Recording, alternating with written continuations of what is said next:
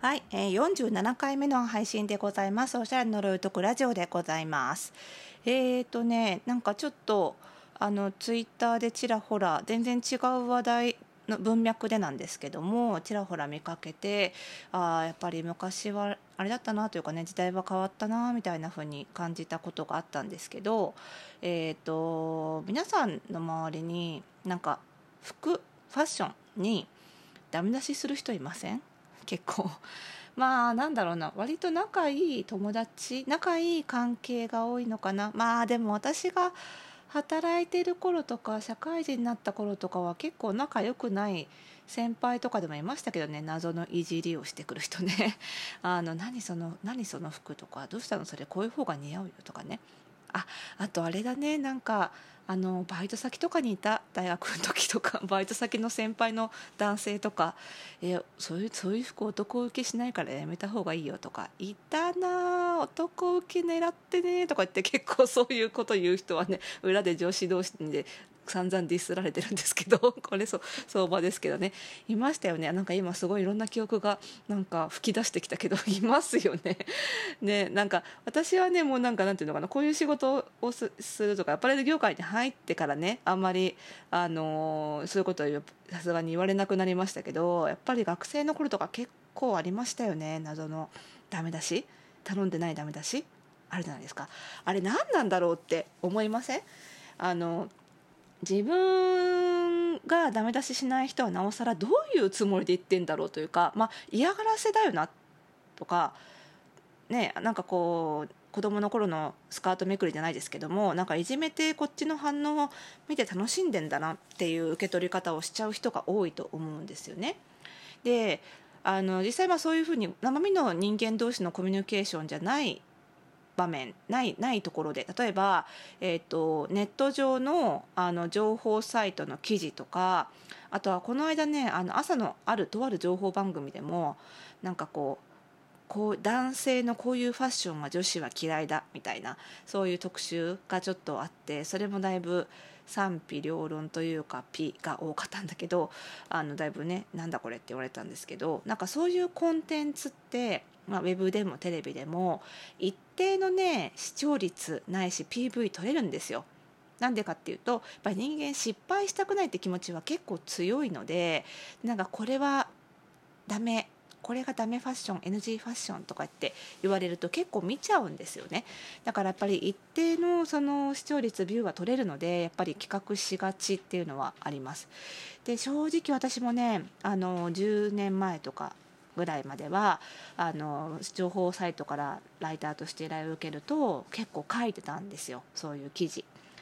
だけどやっぱりねもうこれだけなんか多様化しちゃうとみんながみんな好きになるようなファッションもないけどみんながみんな嫌うファッションもないんですよね。なんか朝の情報番組では男性が着る柄シャツをディスってたんですけどこれは女性は嫌いだみたいなそんなことも全然なくってだからなんかこれ意味あるのかなって思ってしまったことがきっかけでそういうご依頼を受けなくなったんですけどまあでも過去は書いてたのでねそれはちょっと懺悔しなきゃいけないと思いつつあの日々の活動をしてるんですがでも生身の人間同士のコミュニケーションは視聴率も PV も関係ないわけで なんでじゃあわざわざその対人に対してね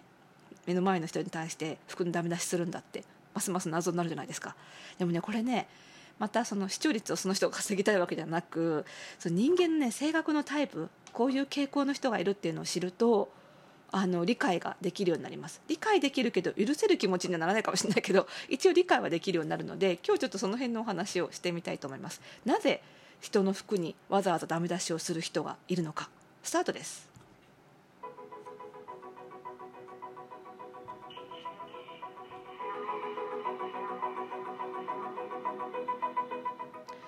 はいということで、えー、おしゃれののよとこラジオ47回目かな？の配信でございます。この番組ではあなたに巻きつくファッションへの思い込みイコールおしゃれの呪いをバッサバサと解いていきます。服装心理学をベースにおしゃれをもっと楽しみ自分を変えるコツをお届けしています。お相手はパーソナルスタイリストで日本服装心理学協会代表理事の久野理沙でございます。今日もよろしくお願いします。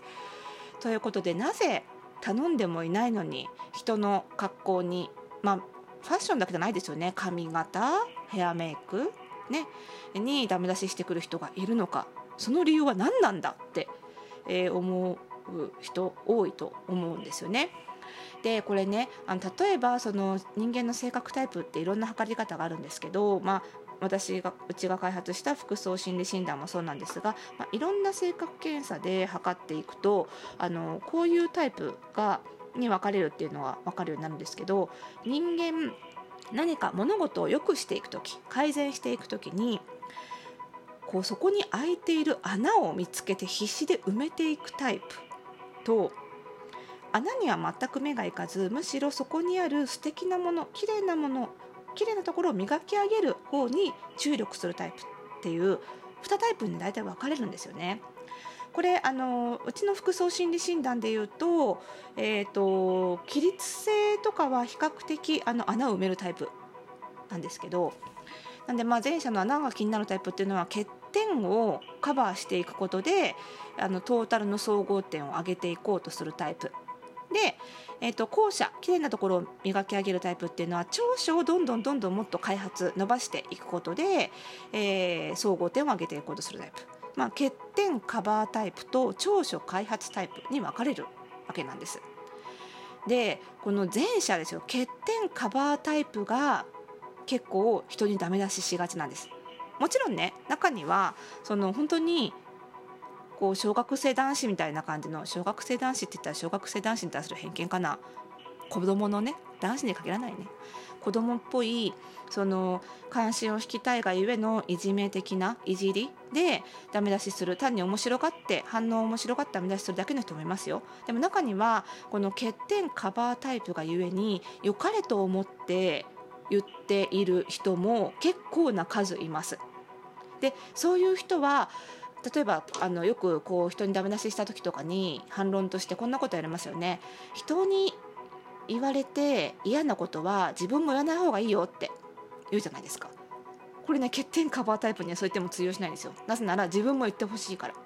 自分も悪いところがあったら誰かに指摘してもらってそこを改善して伸ばしていくっていうことを普段からやっているだから誰かが欠点を指摘してくれる存在はありがたい存在だだから人にもやろうっていう思考回路なので言われ自分が言われて嫌なこと人に言わない方がいいよっていうあのお叱りは通用しないわけですよ。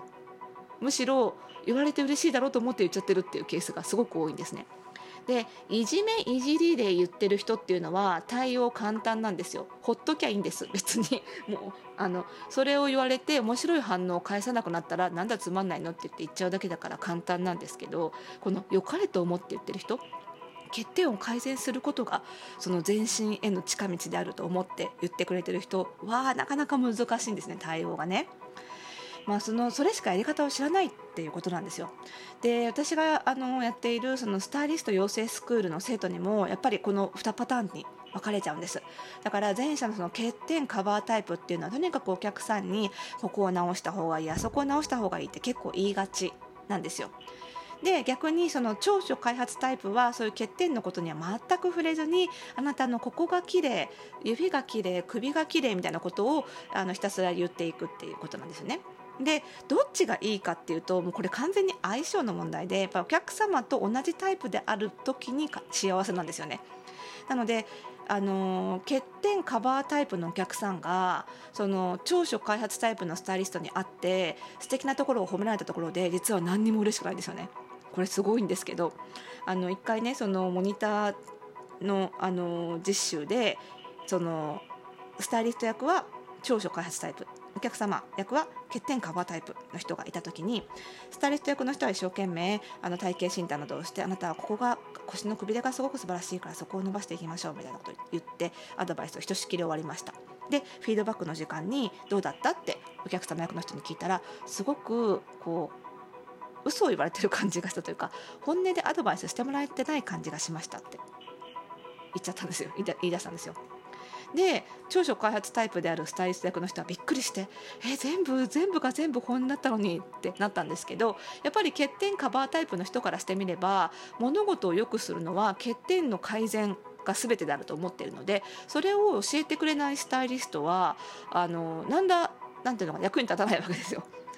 だからまあ一番のプロは私なんかもそうですけど相手の言葉を言葉の会話の仕方とか悩みを聞いてどっちのタイプか判断してそのタイプに合わせていくっていうのが本来ベストなんですけどなかなか初めはその2タイプに分かれるっていうことが分からない人間自分がやってほしいことが全てだと思っているのでなかなか分かんないっていうケースがあってこのねあの2つのタイプがあるっていうのを知らないと結構悲しいすれ違いも多いので是非ねこれは頭に入れていただきたいんです。とはいえ とはいえね悪気がないって言ったってそうは言っても自分のファッションダメ出しされるの嫌じゃないですか。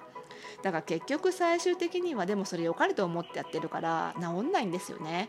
だから最終的にはあこの人は私のためを思って言ってくれてるんだなって思ってほったらかすしかないっていうね。結局対応は、まあ、いじって言ってくるいじりで言ってくる人と同じ対応を取るしかないんですけど、まあ、人間自分は変えられるけどやっぱり人はなかなか変えられないので自分の心持ちをあこの人は良かれと思って言ってるんだなそういう人なんだな。だから自分が特にそのダメなファッションしてるわけじゃなくってこの人はダメなところを見つけるプロだからしょうがないんだなって思って留飲を下げるしかないっていうことなんですね。でもそう思えるだけでもだいぶその気持ちが楽になると。思いますので是非そんな風に自分の心持ちを立て直していただいてうまく付き合ってもらえればなと思います。ということでこの番組では